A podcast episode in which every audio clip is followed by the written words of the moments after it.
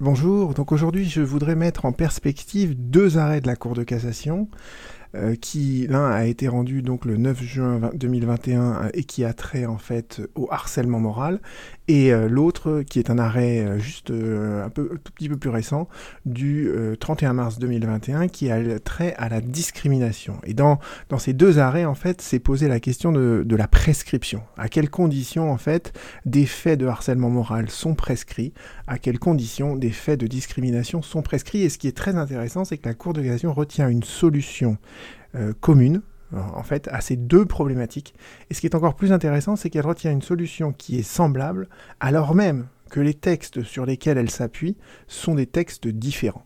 Alors on va essayer de reprendre tout ça et j'essaierai éventuellement si la vidéo, euh, le, pardon, le podcast est un peu trop long, de, euh, vous faire une timeline que vous retrouverez dans le texte juste en dessous. Alors déjà, euh, il est peut-être bon de rappeler en fait quelles sont les règles de prescription en droit du travail. les règles de prescription en droit du travail, vous allez les trouver énoncées à l'article L 1471-1. Et je vous lis les deux premiers alinéas. Toute action portant sur l'exécution du contrat de travail se prescrit par deux ans à compter du jour où celui qui l'exerce a connu ou aurait dû connaître les faits lui permettant d'exercer son droit. Donc vous voyez bien que tout ce qui a trait à l'exécution du contrat de travail, c'est une prescription de deux ans à partir du moment où on connaît ou on aurait dû connaître les faits. Et deuxième alinéa euh, de ce même article nous dit toute action portant sur la rupture du contrat de travail se prescrit par 12 mois, donc un an, à compter de la notification de la rupture. Donc ça, c'est les principes en fait de, des, prescriptions euh, dans le droit du travail qui sont des prescriptions qui sont raccourcies. Elles sont raccourcies par rapport au droit commun.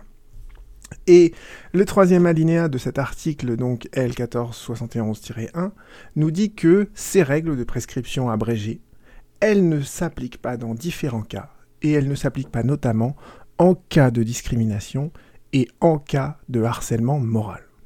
Alors, quelles sont les règles qui s'appliquent dans un cas et dans l'autre cas? Pour le harcèlement moral, en fait, il n'y a pas d'autre texte dans le Code du travail à ce propos. Donc, vous savez bien que quand il y a une règle spéciale qui est celle du Code du travail, eh bien, et qu'elle est écartée, eh bien, on en revient au droit commun de la prescription. Et le droit commun de la prescription, on le trouve où? On le trouve dans le Code civil. Et c'est l'article 22-24, donc 2224, qui nous dit depuis euh, la grande réforme de la procédure civile euh, dans la loi du 17 juin 2008, cet article 2224, il nous dit que les actions personnelles ou mobilières se prescrivent par 5 ans à compter du jour où le titulaire d'un droit a connu ou aurait dû connaître les faits lui permettant de l'exercer. Donc vous voyez que l'article 2224, il nous dit deux choses. Le délai, le délai commun en fait de prescription, c'est un délai quinquennal, un délai de 5 ans. Et autre chose importante, le point de départ, bah, c'est le même point de départ que celui qui est évoqué dans le Code du travail, c'est le jour où le titulaire d'un droit a connu ou aurait dû connaître les faits qui lui permettaient d'exercer son action en justice.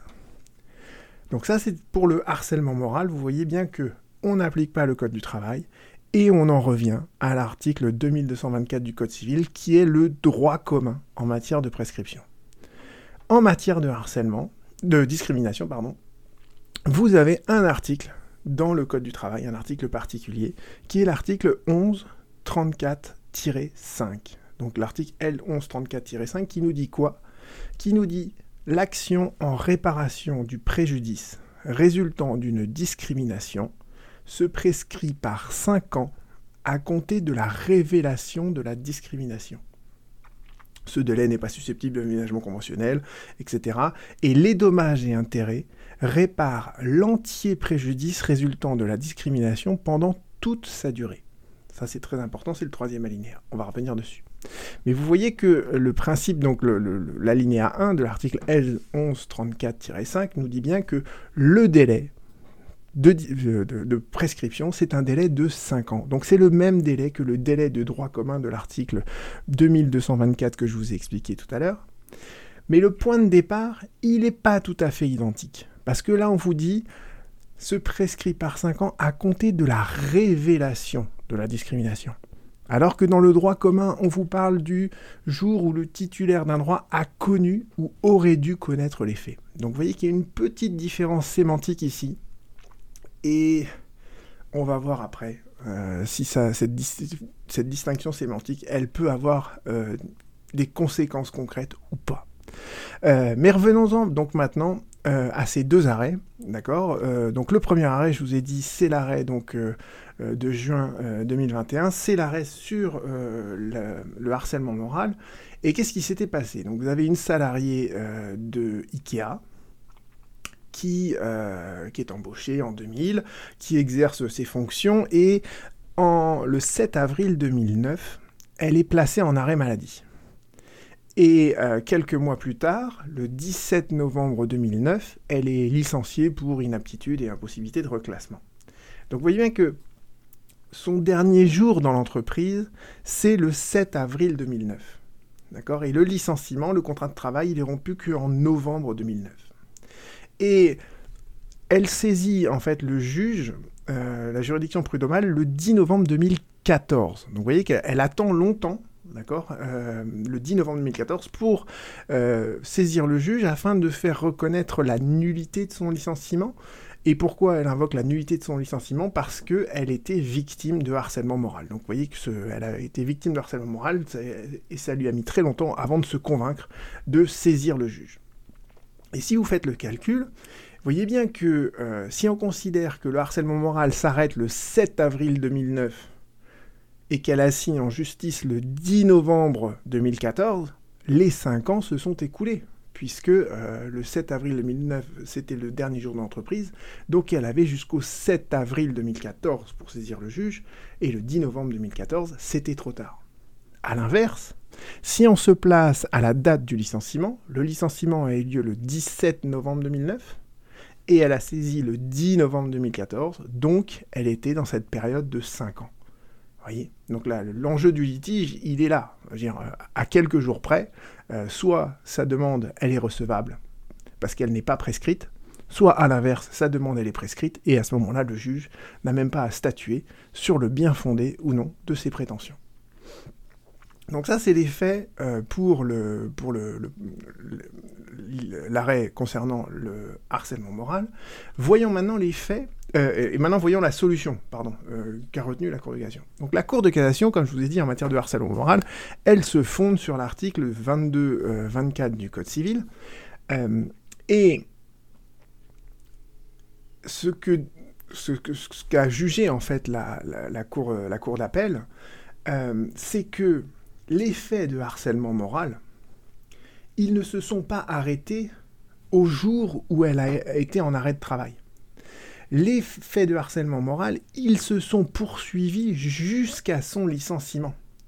Euh, et d'ailleurs, le licenciement était une des mesures qui constituaient le harcèlement moral, et c'est d'ailleurs pour cette raison que la salariée sollicitait la nullité de son licenciement, puisque ce licenciement procédait de son harcèlement euh, moral. D'accord? Euh, et donc la, Cour de cassation approuve la Cour d'appel pour dire l'action de, la salariée n'est pas prescrite. Elle n'est pas prescrite, pourquoi? Bah Parce que euh, le licenciement est intervenu le 17 novembre et euh, donc la salariée avait jusqu'au 17 novembre 2014 pour faire son action en justice et il importe peu d'accord, que son dernier jour dans l'entreprise, c'était le 7 avril 2009, puisque euh, elle pouvait donc agir jusqu'au 17 novembre 2014 et qu'elle avait saisi le juge le 10 novembre 2014. Elle était donc dans les temps. Et euh, ce que rajoute ensuite euh, la Cour de cassation et qui me paraît très important, c'est que dès lors qu'il y a un des faits qui n'est pas prescrit, D'accord? Le harcèlement moral, c'est un ensemble de faits. Et on ne connaît pas les autres faits qui sont constitutifs du harcèlement moral ici. Mais le licenciement, c'était un des éléments de ce harcèlement moral. Et ce que nous dit euh, la Cour de cassation, c'est que dès, et c'est la fin de son raisonnement, c'est le paragraphe 6 donc de, de, cet arrêt, elle nous dit voilà, dès lors qu'il y a un élément du harcèlement moral qui n'est pas prescrit, eh bien le juge doit euh, là, en l'occurrence, la, Cour de cassation dit la Cour d'appel a à bon droit, c'est quand elle approuve quelque chose, la Cour de cassation, elle dit que les juges ont statué à bon droit, d'accord? Et eh bien là, en l'occurrence, le juge, il a à bon droit analysé l'ensemble des faits invoqués par la salariée qui permettaient de présumer l'existence d'un harcèlement moral, quelle que soit la date de leur commission, ajoute la Cour de cassation à la fin quelle que soit la date de leur commission. Ça veut dire qu'en fait, quand la salariée, elle a saisi le conseil prud'homal, il n'y avait qu'un seul élément qui n'était pas encore prescrit, c'était son licenciement. Mais à partir du moment où il y a un élément qui n'est pas prescrit, le juge peut ensuite remonter dans le temps pour apprécier le harcèlement moral dans sa globalité, et donc il peut également prendre en compte des faits qui sont antérieurs à 5 ans.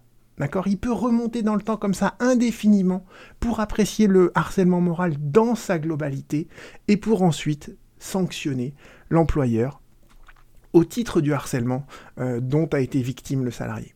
Et c'est ça qui est très important aussi de comprendre, c'est que quand vous faites une action en reconnaissance d'un harcèlement moral, le salarié, qu'est-ce qu'il demande? À la fin Il demande des dommages et intérêts. D'accord Il ne demande pas des rappels de salaire qui seraient prescrits euh, euh, selon les règles de la prescription du Code du travail. Il demande pas. Voyez, euh, sa demande, c'est une demande de dommages et intérêts. Et le préjudice, d'accord Le préjudice, il, correspond à un fait générateur de responsabilité. Ce fait générateur de responsabilité, c'est le harcèlement. Et le harcèlement, en fait, eh bien, il est composé de beaucoup d'éléments. Et il suffit qu'un seul de ces éléments ne soit pas prescrit pour que le juge puisse appréhender et apprécier tous les autres éléments qui constituent le harcèlement moral. D'accord? Ça, c'est voilà la solution qui est retenue par la Cour de cassation. En matière de harcèlement moral, voyons maintenant ce que nous dit la Cour de cassation à propos de la discrimination. Alors là, vous avez en fait, d'ailleurs les, faits de l'espèce sont encore plus, marquants, euh, vous avez donc une salariée qui est engagée en 76, 1976, d'accord, et elle se fait désigner comme représentante syndicale en 1977. Elle fait toute sa carrière au sein de cette entreprise et elle fait valoir ses droits à la retraite en 2011. Et en 2012, elle va saisir le Conseil de prud'homme pour faire constater qu'elle a été discriminée pour euh, sa représentation syndicale. Du coup, il y a eu une discrimination syndicale dont elle a été victime tout au long de sa carrière. Et donc dans ces cas-là, en fait, dans, le cadre d'une discrimination syndicale, euh, euh, en fait, ce que demande le salarié généralement, c'est la reconstitution de sa carrière pour que soient effacés, vous voyez, tous les éléments de discrimination. donc vous voyez que ça, c'est voilà, elle a attendu jusqu'à sa retraite pour demander ensuite que toute l'intégralité du préjudice qu'elle a subi de 77 jusqu'à aujourd'hui soit euh, réparée. Et euh, que nous dit la Cour de cassation? Donc la Cour de cassation, elle nous rappelle donc l'article 1134-5 du Code du travail. Elle nous rappelle donc que l'action en réparation d'une discrimination se prescrit par 5 ans à compter de la révélation de la discrimination. Et euh, qu'est-ce qu'avait jugé la Cour d'appel? Bah, La Cour d'appel, en fait, elle avait dit toute l'action de la salariée est prescrite. Toute l'action de la salariée est prescrite. Pourquoi? Parce que elle a, agi, euh, en justice le 10 avril 2012 pour des faits dont elle se prétend victime qui remontaient jusqu'à septembre 2017. Or, qu'est-ce qui s'est passé entre-temps? Eh bien, en août 81, elle avait fait valoir, elle, avait, dit à son employeur qu'elle était victime de discrimination. Et elle avait même à l'époque euh, sollicité un changement de poste, et euh, l'inspecteur du travail euh, avait relayé donc cette, cette, réclamation de la salariée à l'employeur par un courrier du 5 novembre 1981. Et donc, pour la cour d'appel, en août et novembre 81, la salariée elle avait parfaitement conscience de la discrimination dont elle était victime. C'est-à-dire que la discrimination, elle avait été révélée à la salariée en 1981. Et donc la Cour de cassation dit, si bien que eh bien, la salariée, elle, avait, euh, elle devait agir alors à l'époque c'était une prescription trentenaire, donc elle avait jusqu'au 5 novembre 2011 pour agir. Bon, dorénavant c'est une prescription de 5 ans, d'accord Mais vous verrez que ça change rien, que ce soit une prescription trentenaire ou, quinquennale, ça change rien. Donc là la Cour d'appel nous dit, voilà, la discrimination lui a été révélée le 5 novembre 81, donc elle devait impérativement agir avant le 5 novembre 2011. Or elle a assigné en justice en 2012, donc c'est trop tard et toute la discrimination, tous les faits de discrimination sont prescrits. Et euh, la Cour de cassation va censurer ce type de raisonnement. Pourquoi? Parce que, en fait, les premiers actes de discrimination, effectivement, ils se situent dans le temps à partir de 1977. À partir de 81, la salariée, elle est, elle est, euh, elle se sent discriminée. Mais ces faits-là, effectivement, ils sont prescrits. Ils sont prescrits, mais ils, ces faits, ils se sont poursuivis ensuite.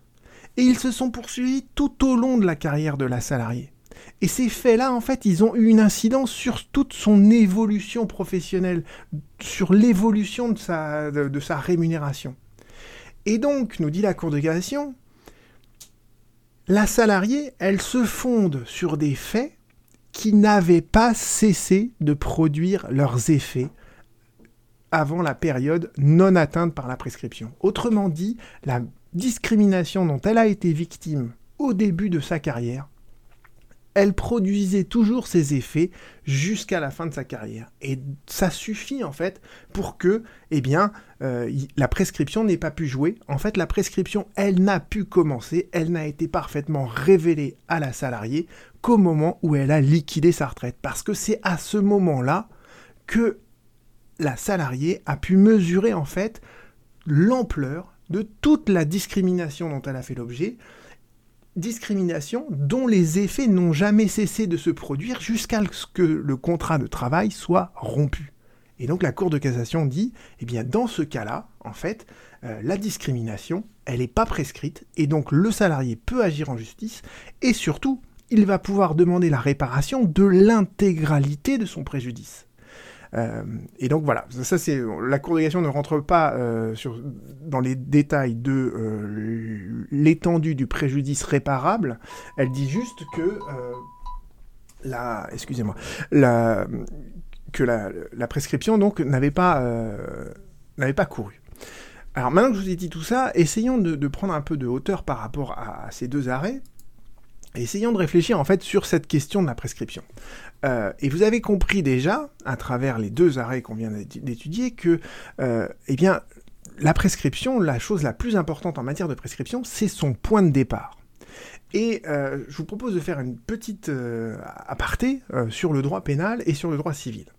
En droit pénal, par exemple, vous avez plusieurs types d'infractions. vous avez les infractions à caractère instantané, et puis vous avez ce qu'on appelle les infractions continue ou les infractions complexes. Alors les infractions complexes, par exemple, c'est une infraction dans laquelle il y a plusieurs éléments constitutifs de l'infraction.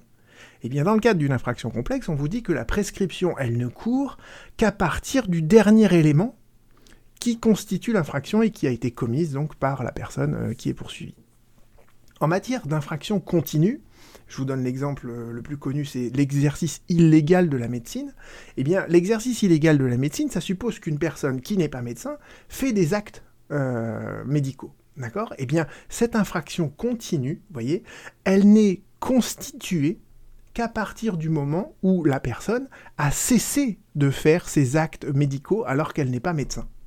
Et donc vous voyez qu'en matière de, droit pénal, euh, pour les infractions continues, la prescription ne commence à courir qu'à compter du moment où le dernier élément constitutif de l'infraction a été commis.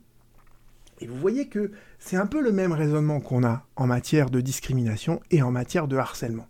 Le harcèlement moral, c'est pas un fait isolé, c'est une accumulation de faits.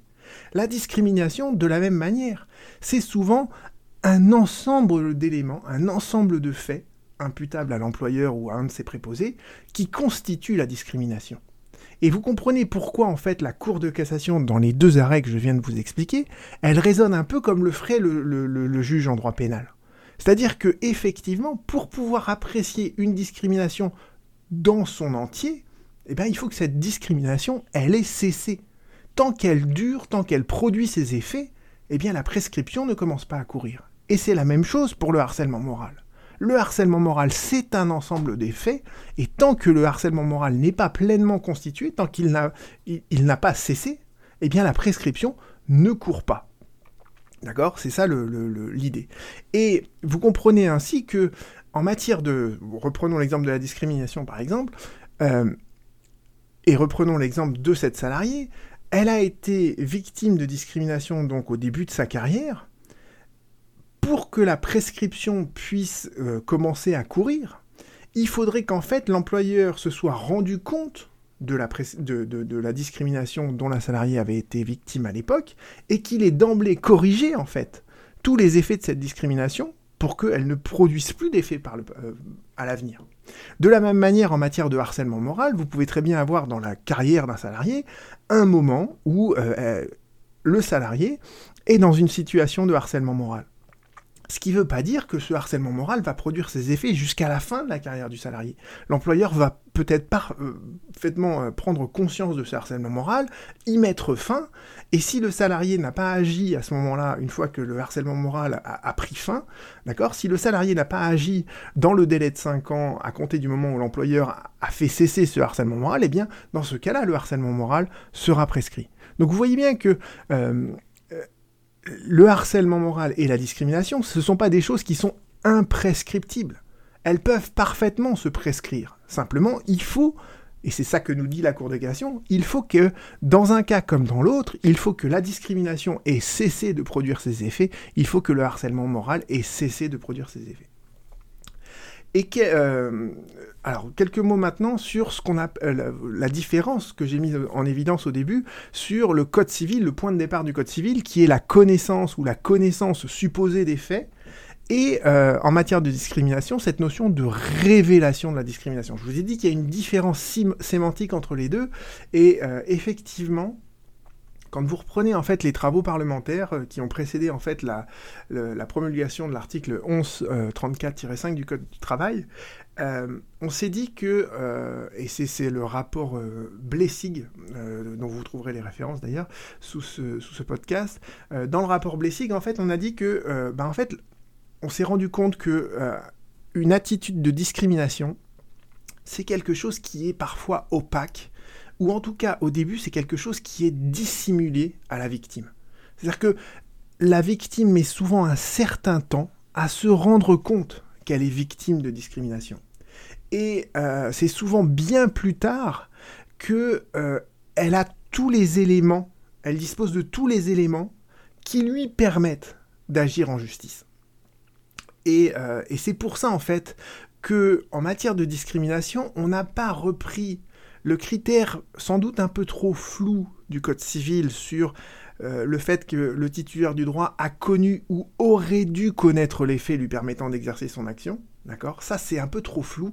Donc, on a voulu qu'en matière de discrimination, ce soit quelque chose de plus net. Il faut que le salarié ait eu la révélation de la discrimination. Et cette révélation, on l'entend comme étant la connaissance exacte en fait, de non seulement de la discrimination, mais aussi de son ampleur, de, tout ce qui permet aux salariés de pouvoir ensuite valablement saisir le juge. D'accord? Donc voilà la différence qu'il y a, euh, cette différence sémantique, elle se comprend de cette manière-là.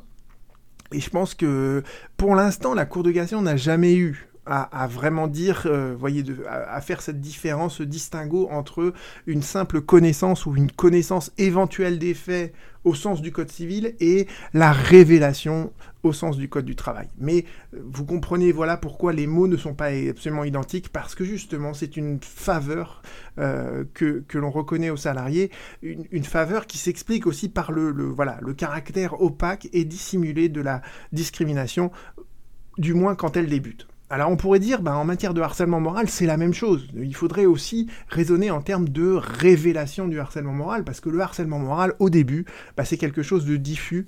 Euh, mais pour l'instant, donc la Cour de cassation n'a pas encore statué sur, euh, ce point-là, et elle n'a pas dit si en fait la, connaissance du harcèlement moral euh, était différente en fait de la révélation de la discrimination. Si jamais je vois des arrêts là-dessus, je n'hésiterai pas à compléter et faire un nouveau podcast quelques observations enfin maintenant sur la réparation du préjudice. Alors en matière de discrimination, euh, c'est quelque chose qui est parfois, euh, enfin c'est quelque chose qui, oui, c'est des sommes qui peuvent paraître absolument importantes.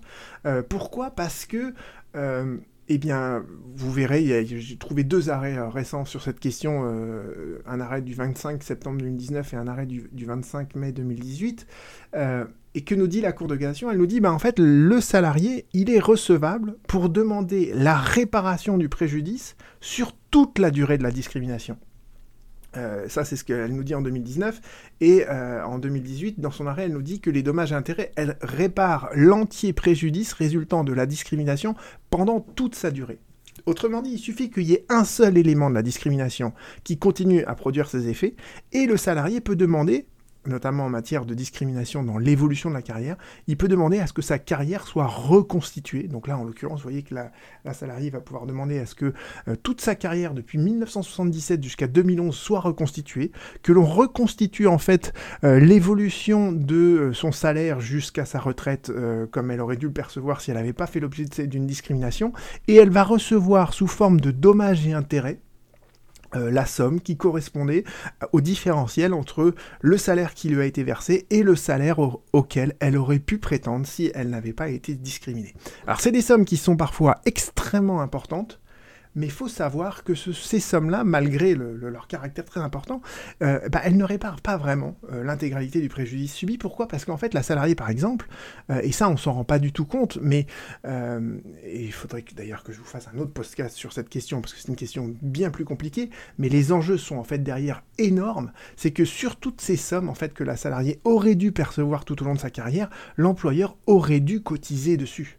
Et notamment les droits à la retraite de la salariée ils sont amputés, Elle a été victime d'une discrimination, elle reçoit des dommages et intérêts qui réparent la discrimination pendant toute sa durée, mais il faudrait à tout prix, et, c'est ça le plus important, que dans ces sommes-là, on évalue aussi la perte des droits à la retraite. Et ça, généralement, euh, le juge ne le fait pas. Euh, et dans certains arrêts, la Cour de cassation considère qu'il y a une perte de chance de la part de la salariée, et la perte de chance, elle est, elle est même pas indemnisée de manière intégrale. Donc, euh, vous voyez, il y, a quand même le, salarié, malheureusement, souvent, il, perd quand même, malgré la réparation euh, qu'on lui octroie, euh, il a quand même perdu, en fait, des droits sociaux en termes de cotisation qui auraient dû être versés tout au long de sa carrière. Et ça, malheureusement, c'est très très mal indemnisé par les juges. Voilà. Donc, j'espère que tout ceci vous a J'espère que cette mise en perspective des, deux podcasts euh, vous a paru convaincante.